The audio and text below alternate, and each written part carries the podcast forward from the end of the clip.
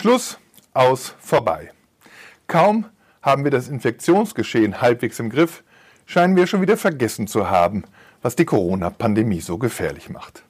Kein Medikament, kein Impfstoff, eine etwa zehnfach höhere Sterblichkeit als bei der Grippe und ein exponentielles Wachstum der Infizierten, wenn die Infektionsketten nicht unterbrochen werden.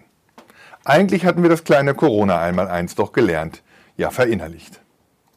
Von wegen, mit jedem Tag, an dem die Zahlen da sind, wo sie hingehören, mit jedem Tag, an dem wir zum Glück keine Bilder aus Norditalien und New York mehr ertragen müssen, in denen Leichen in Kühlwagen weggeschafft werden, mit jedem dieser Tage verflüchtigt sich unser Wissen um die Gefahr.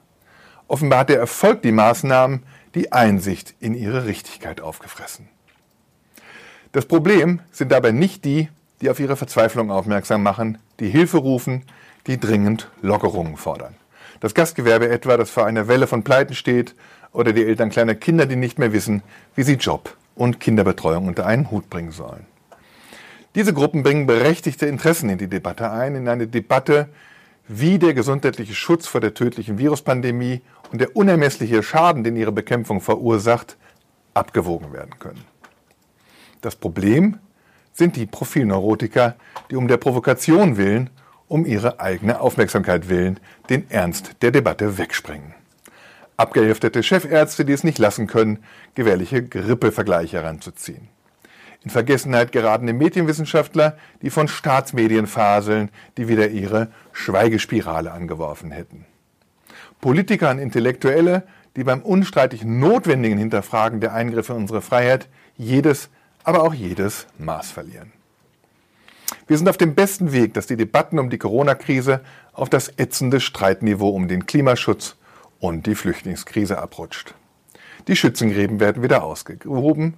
Es gilt der bewährte Dreiklang gewonnenes Wissen ignorieren, vermeintliche Denkverbote beklagen, Verschwörungstheorien Vorschub leisten, ob gewollt oder ungewollt.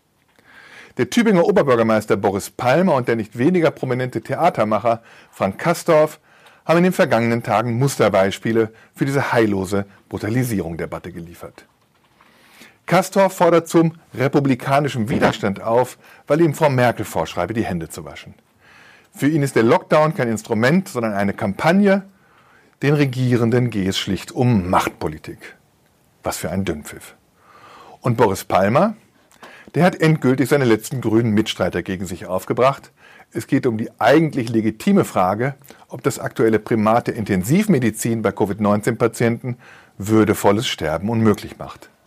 Der Provokationsprofi Palmer steigert sich dabei in die Aussage, Zitat, wir retten in Deutschland möglicherweise Menschen, die in einem halben Jahr aufgrund ihres Alters und ihrer Vorerkrankung sowieso tot wären. Zitat Ende. Ich wiederhole sowieso tot, unfassbar. Palmers Gegner aber reagieren kaum besser. Unter dem Vorwurf, Palmer betreibe Sozialdarwinismus geht es auf gar keinen Fall. Besser noch, man stellt ihn mit dem Vorwurf der Euthanasie gleich an die Stelle der Nazis. Mein Ratschlag, verbales Abrüsten tut dringend Not, auch bei den eigenen Reflexen, wenn wir uns selbst auf Facebook und Twitter tummeln.